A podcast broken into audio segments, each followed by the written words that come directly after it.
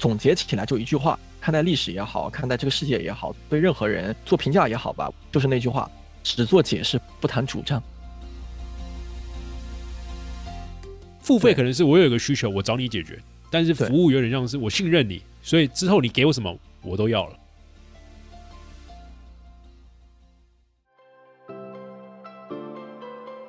你好，欢迎收听雷蒙三十，我是雷蒙。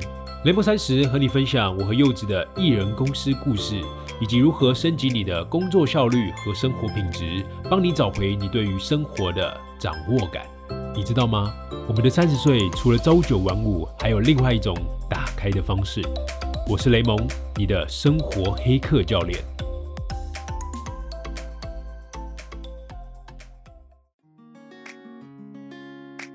好，回到下半场。刚上半场我们听完菲菲她在整个过往大学的经历，而且到了得到，她怎么样从一个从刚进入得到到后来成为一个部门的负责人。那我们下半场啊，其实我们用一系列题组的方式，这个题组其实是参考呃我非常欣赏的一个先驱者，就是 Tim Ferriss，他算是生活一课的先驱者。那他过往在采访一些他的访谈对象的时候，都会用一些题组。那我里面也参考一些。我想通过这些题目啊，来看看菲菲是怎么样看待他的生活，或者他在自己的生活上有哪些思维方式啊，或行为习惯，或是常常用哪些工具，让大家可以从不同的面向去了解这个人，而不只是他的故事。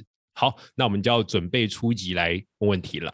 嗯，好的。我们第一个问题啊，就想问问看菲菲，平常用的最频繁的工具、应用或者是产品是什么？呃，除了得到 APP 之外啊。我用的最多的应该是科大讯飞系列的产品啊，因为它既有硬件的，也有软件的产品。硬件呢，就是它的录音笔，它的人工智能的录音笔还是特别好的，因为你可以实时在录音的同时进行转写，我觉得是一个很好的工具。然后同时呢，它还有一款应用啊，叫应该叫讯飞语记，就你也可以在手机的手机端上，可以把你跟别人交流沟通、采访的音频转化为文字，然后这样的话可以方便你把它整理为那个笔记。嗯，这个科大讯飞的这个录音笔，我上次在我的电子报周报也有向大家推荐。那其实我后来有发现，就是他在注册的时候好像需要大陆的门号，所以我发现好像台湾人好像 不能用，有点可怜。可是真的就是中国在这方面的语音辨识技术真的是非常的好，因为我即便是我们台湾口音，都我看我柚子随便讲话，基本上准确率都有到九十五 percent 以上。那如果你是一个很习惯做音频学习的人，有这套的产品，其实真的蛮方便。嗯。对，因为人工智能这块确实大陆做有个最大的优势在于大陆人口多，人口多就意味着它识别的数据量足够多，所以科大讯飞在呃不管你是有口音，甚至你是直接用方言来讲，我估计你直接用台语来讲，它也能来翻译成 那个文字。准确率也很高，假的啊！我我们等一下再跟柚子来试试看。对，对，它有专门的方言识别的功能，你可以试一下。对对对对，我发现它那个其实那个语言那个辨别是超级多种类，而且还有不同的，像什么 IT 类别啊、法律啊、医疗，就它有不同的专有名词，我觉得很用心，很用心。对，是的，是的，是的。嗯，那除了这个录音笔之外，你有什么样常常使用的应用吗？或是其他的硬件有吗？得到肯定不让说了，是吧？对，那我 我应该还会用几个吧。最近我发现飞书特别好用。就是字节跳动出的飞书，呃，飞书有几个很好用的功能啊。第一个呢，就是比如说飞书的会议功能，它就可以实现第一，它也可以实时出现字幕，嗯，然后并且你在回放对回放那视频的时候，你可以精准的定位到该是哪个时间段，我觉得这个特别神奇。其次就是那个它的一些云文档的使用，云文档我觉得也特别方便，尤其是你要跟其他人协作的时候。然后最关键有一个功能特别好，因为我们公司也是不那么提倡 PPT 文化的啊，所以你就可以直接把你的那个文档变成 PPT，我觉得这个开会的效率提升特别有帮助。然后我觉得飞书会在整个团队协作当中啊，把好多很细小的一些痛点都用一些功能上的优化来改进，我觉得特别好。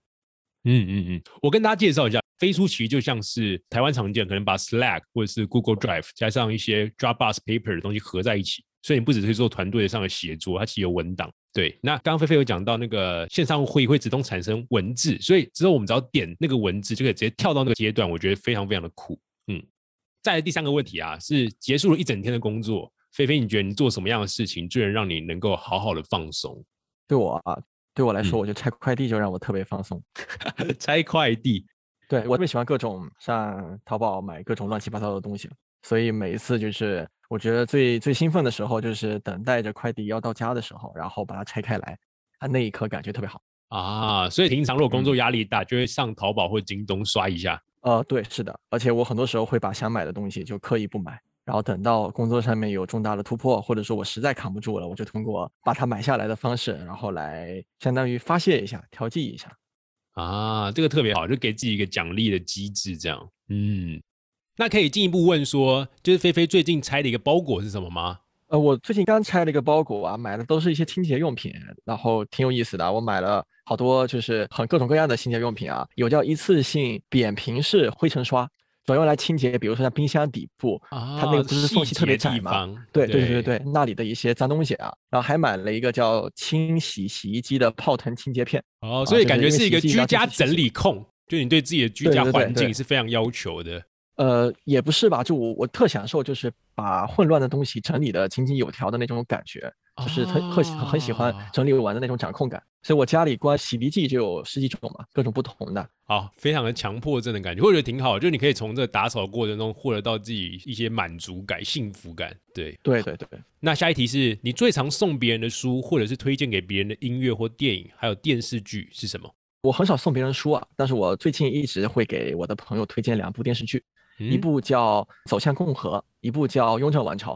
然后雍正王朝顾名思义啊，讲的就是雍正年间，就是雍正在康熙时期怎么样一步步拿到那个皇位，再到他后面继位了以后怎么开展权力斗争。这部剧我觉得拍的特别好，因为他把那个宫斗政治斗争的那个细节拍的特别好。然后甚至你会发现这部剧你必须要聚精会神的看，因为他可能每一个眼神细微的眼神变化里面都能解读出好多信息。包括他可能就喝杯茶，莫名其妙说了一句好像听起来无关的话，这些话里面都大有文章，就特别值得看。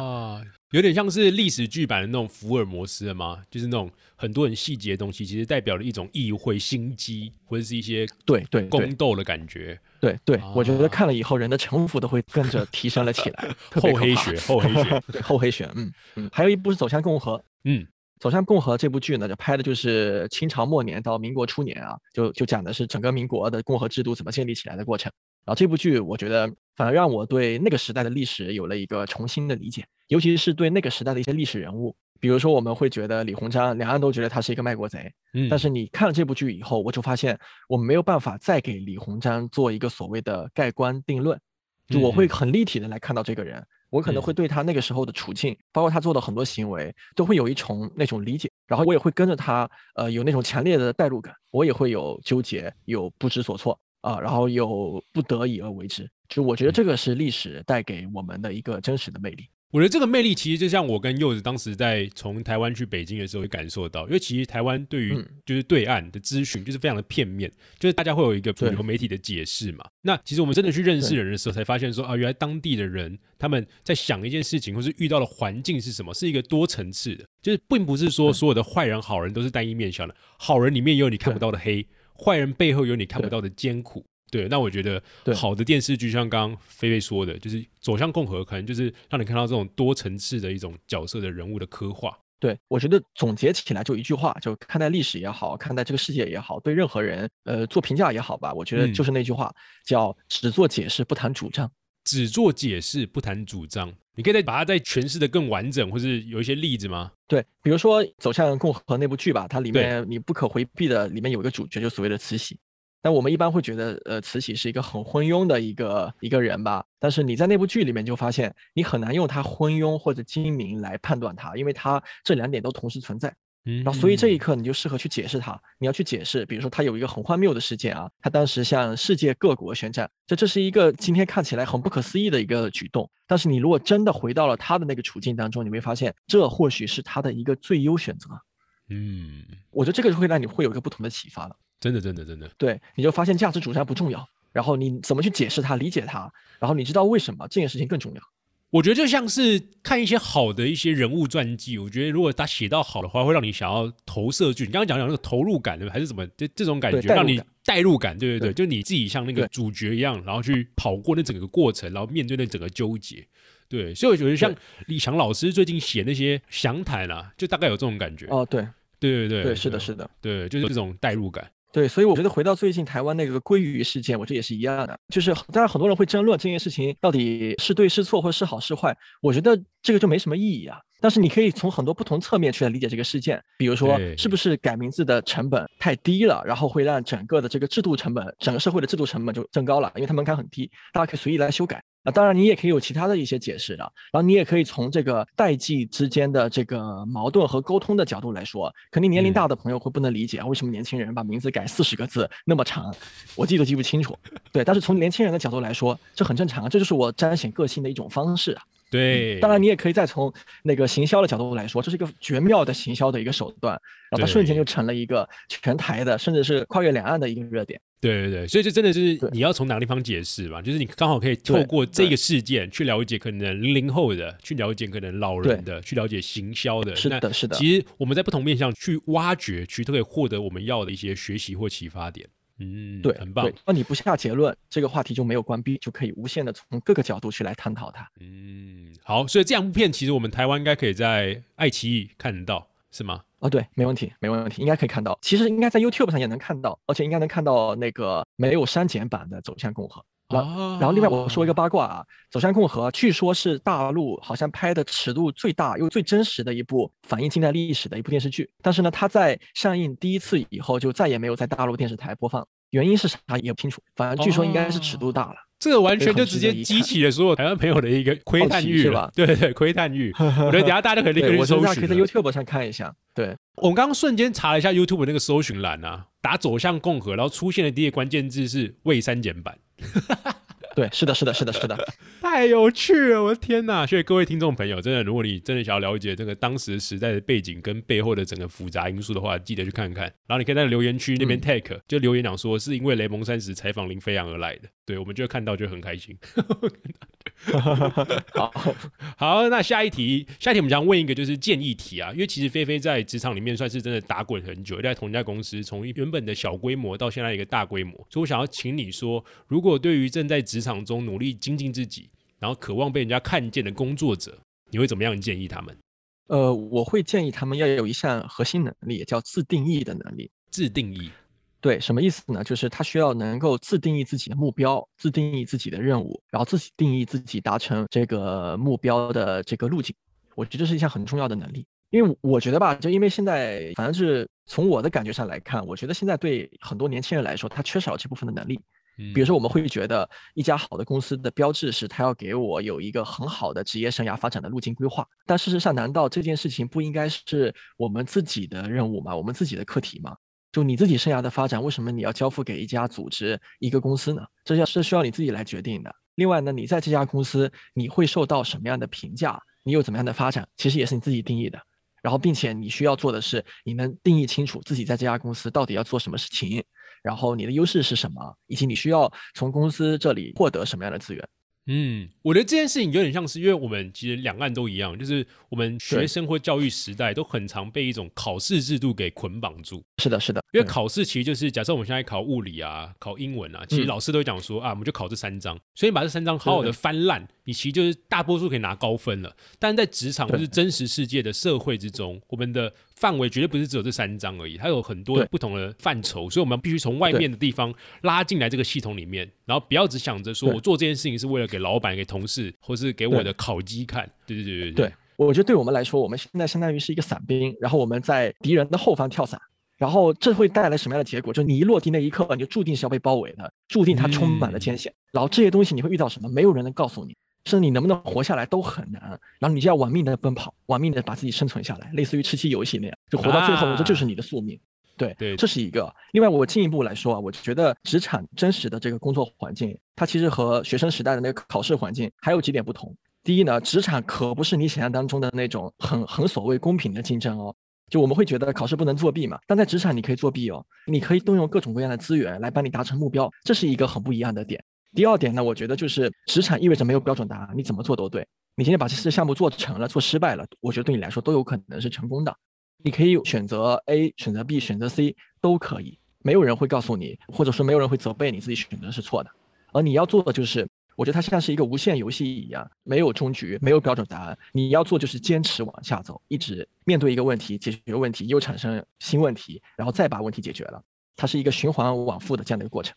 对，甚至在这个过程中，如果你失败，你也可以从中获得到哪些东西是真的让你有所收获，让你成长，符合你原本要去的那个目标的。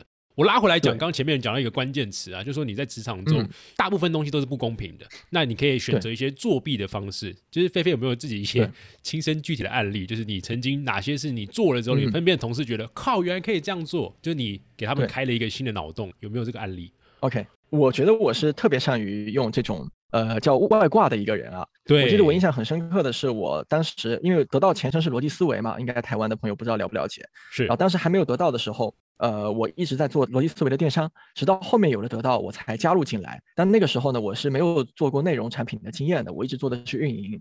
然后当时呢，我们为了要销售那些得到的一些课程，我们需要在逻辑思维的一个微信公众号里面去发各种文章。然后这个文章呢，其实对销售的这个带动特别有帮助。所以呢，我们当时和其他同事一个特别重要的工作，就是要写文章，然后卖出去。但是你会知道，写文章的人来说啊，就是你要做输出，特别需要创意，很难写。很多同事憋了三天憋不出来。然后我来了以后，当我需要写第一篇文章的时候，我和大家的做法就不一样。我选择在一个月黑风高的夜晚，我敲开了罗老师办公室的门，然后我就跟罗老师说：“哎，罗老师，我我我要策划写一篇文章，我想听您能不能给我一点建议。”那罗老师给了我第一、第二、第三好多条建议，我带这些建议就写了一篇很好的文章出来。然后应该是我们那段时间写的最好的一篇文章，然后同学们都惊呼。你居然还可以这个样子，我觉得很正常啊，因为我们天然的在华人社会啊，华人社会会觉得，因为我我们一直是在那种所谓的讲究这种层级的这样的一个社会啊，对对对，儒家思想，所以我们会觉得儒家思想，所以我们会觉得老板就是他是一种高高在上的，他是管着我的，他是我的领导，很害怕。但你没有想过，老板其实是你最好的资源啊，因为我理解啊，一个领导也好，老板也好啊，在一家组织当中，他其实扮演两部分的角色。第一呢，就他要是这家公司的资源提供者。老板肯定链接了好多个资源，不管公司内部的还是外部的。但老板有时候也不是他不想给你，是他不知道他可以怎么给你，以及不知道你需要。所以这个时候需要你去呼叫。然后第二个呢，我觉得老板扮演的角色呢，叫促进组织内部的信息对称。很多时候，因为你站的层级不同，你没法接触到纵向的或者横向的各种信息。但老板他一定是处在一个关键的信息枢纽的位置上面。所以这个时候呢，你可以通过老板的身上了解到很多公司正在发生的一些信息。我觉得这个对每个人来说，他都需要把它用好。就是我说，你得自定义啊！啊，这个例子真的很鲜明，而且真的就是很多事情，如果你找老板的时候，因为老板其实是创始人嘛，那对于一个品牌的精神是最匹配的。那你在问他的时候，其实你可以顺便了解这个品牌在做一件事情的时候是怎么判一些价值判断。我觉得这件事情也非常非常重要。对对，这里我想引用一句话，因为我的习惯啊，特别喜欢引用金句啊。就有一句法学当中的一句俚语啊，他说的是法律不保护躺在躺椅上的人，什么意思呢？就是你要让法律维护你自己的权益，首先你要能主动去主张。你得提，你要是不提，你要是被侵权了，很多时候，尤其是民事上面的一些一些侵权行为啊，法律是不会主动保护你的，需要你自己去主张。对，我觉得在组织当中也是一样的，所以我觉得自定义是一项特别重要的能力。嗯，自定义自己的目标、自己的任务、自己的可能收获，也要自己自定义。对，特别好，特别好。对对，顺便我我说一句，因为你刚才也提到是能见度的问题啊。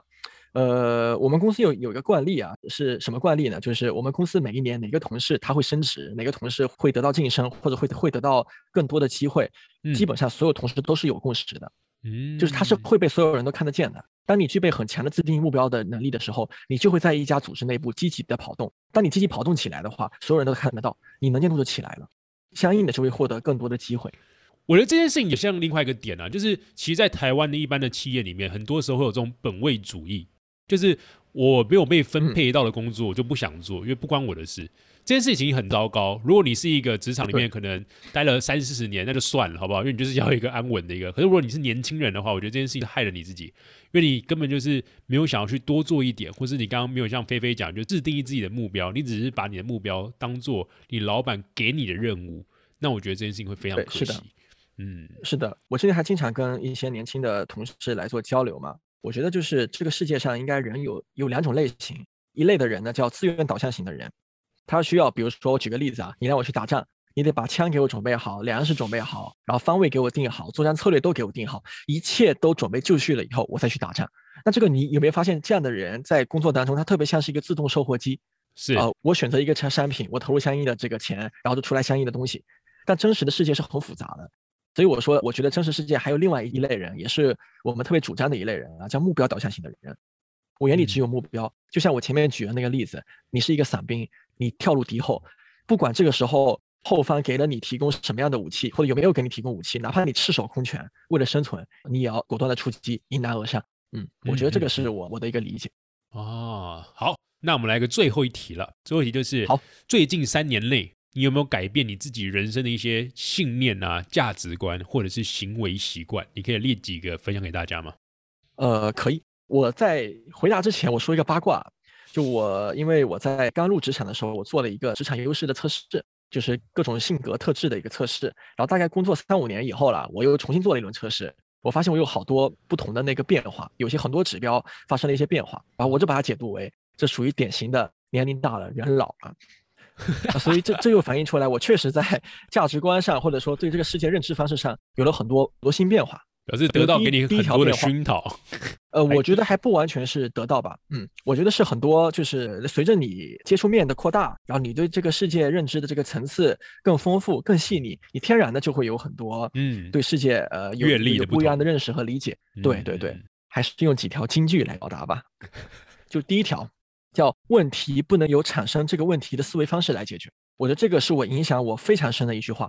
我就可以可以用来解释我今天对这世界看到的任何问题，怎么理解这句话呢？就是呃，这句话其实是爱因斯坦说的，我们可以把它理解为啊，当你看到一扇门是上锁的状态的时候，这个时候钥匙一定不在门锁上，否则这个门就没有锁起来，钥匙一定要从其他地方来找。比如说沟通这件事情吧，很多人会觉得沟通它其实要舌灿莲花，要特别能说，要能说会道。事实上其实不是，因为你不能把沟通简单的理解为是是说话。是对，就在我看来，因为我前面用了一个词叫无限游戏，我觉得沟通的本质就是无限游戏。就只要我和你之间的关系没有破裂，我们之间的这个沟通都是有效，都是成功的。所以其实沟通的目的是维系彼此的关系，让彼此更靠近。应该是换一个这样的一个思维去想，对不对？是的，是的，是的。然后相应的，你会发现很多沟通情境的做法就会发生不一样的变化。比如说，你作为一个上级，你要批评下属，很多人会觉得批评下属不就是要指出他的问题吗？不是。当你把核心目标或者说把你重点放在维系关系上面，你会发现，其实你也是通过批评和他强化他的关系。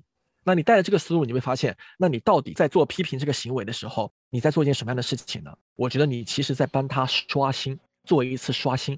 大家可以理解，大家可以想象一下啊，手机刷新一下，就你其实是希望他有正确的行为，但你不是要去谴责他做的不对。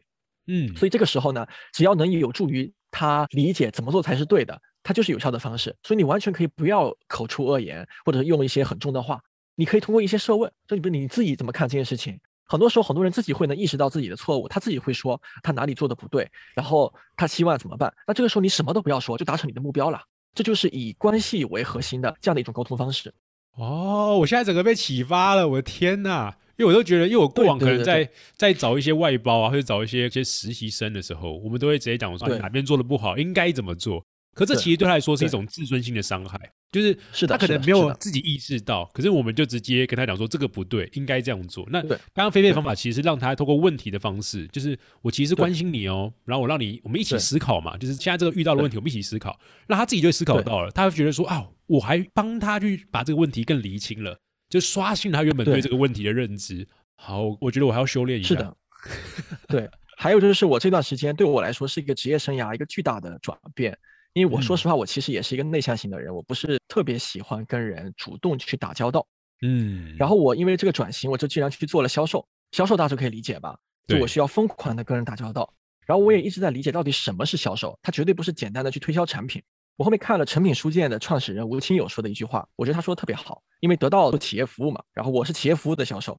然后吴清友是这么定义服务的：我们一般会理解服务啊，叫讨好别人，或者说要满足客户的需求，但其实不是啊。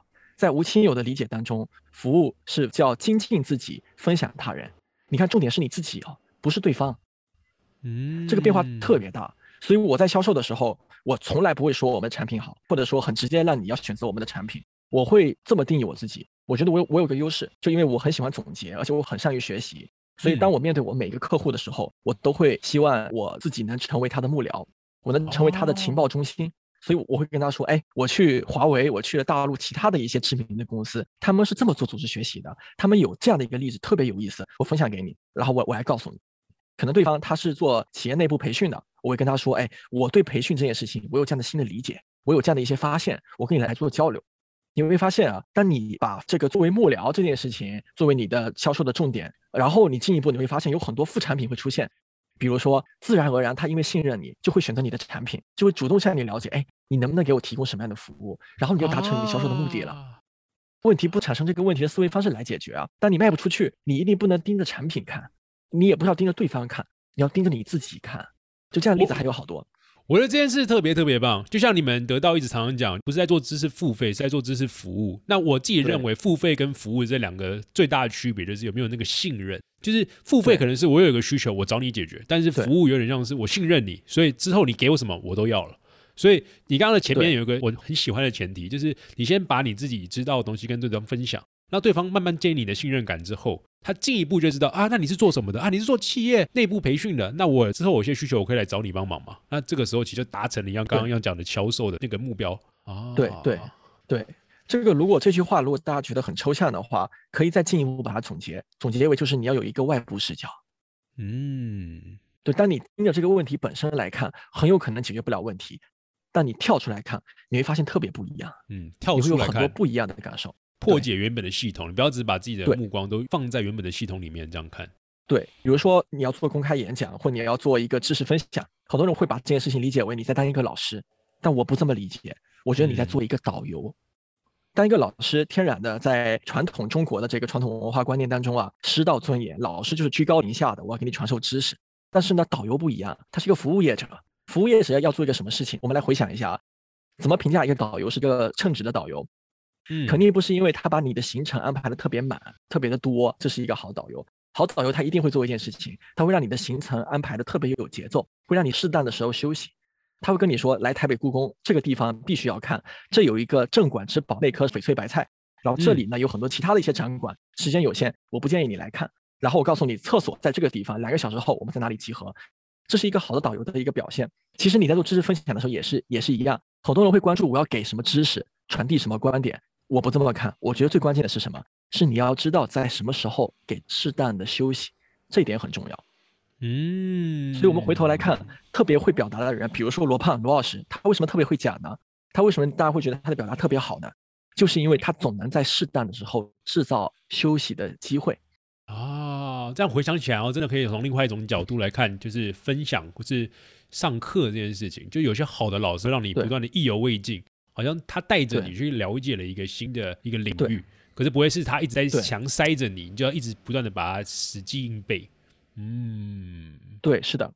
所以真的，其实大家可以多去这边。最后了，就要帮菲菲讲一下，就是大家如果真的手机里面还没有得到 APP 的话，你可以下载看看。你可以看它里面老师或是他们内容打磨的方式、内容呈现的方式，就是你会发现其实并不会像是你平常以前在学校里面，可能就跟你讲啊，第一章是什么啊，物理啊，牛顿三大定律啊，然后记一下这个公式啊，就是不一样的。就是他们会用不一样的方式去看待可能心理学啊、经济学啊，或是一些很前沿的科学。那我觉得这件事情是大家可以。花一点心思重新感受一下啊，原来知识服务可以做成这样。对，得到上面还有好多台湾的老师哦。啊，对对对对对，有一些大学老师有去得到上面上过课，这样。嗯，对。好，那我们在访谈的最后啊，会想要问问看，那未来如果我们想要去多了解菲菲的话，或者去哪边可以去看到你的一些内容呢？呃，其实我很少在社交媒体上面发表东西啊。所以大家如果想找到我的话，可以在得到 APP 的知识城邦里面，呃，搜索我的名字林飞扬。然后另外呢，我也在筹备一个课程，应该近期也会在得到 APP 上面上线。哦，现在可以讲吗？不能，现在可以讲啊，没问题的。这样的话，就是我将来就多了两千三百万台湾的朋友来催我赶紧把稿子写完。是的，是什么课程？呃，叫课程制作人，就是讲到底怎么来来上一门课程，怎么做一门在线学习的课程。或者说企业内部的一个内训课程，这个课程也太刚需了吧！我的天呐，欢迎你来学习，给你打个折。哇，你们这是谁？你你来教吗？对我来教。哇，那我这个必须下单呐，这没办法。你开直播那天我就下单了。对，不过我们目前的策略应该是会只卖所谓的 B 端，我们只会销售给企业。那我买个毛啊！但是我可以私底下发给你看啊！啊，太好了，太好了，感谢感谢，我们的关系果然是。那之后，菲菲如果真的把那个你们的内容给我看了，我读完之后，我会写成我自己的一个笔记，或者是像思维导图的版本。那我之后会发给我们的电子报的订户。那在这一集访谈的时候，其实我们已经有文稿上在我的部落格上了。这个文稿里面，大家可以更认识菲菲。在文稿的底下会有个电子报的订阅的方式，你订阅了之后，我们就会发电子报给你，里面就会有未来跟菲菲的进一步的内容了。如果大家还有问题的话，也可以在得到的知识城邦上面找到我，或者直接通过雷蒙来找我也可以。耶，太好了！那我们今天就谢谢菲菲啦，谢谢。好，谢谢雷蒙，耶。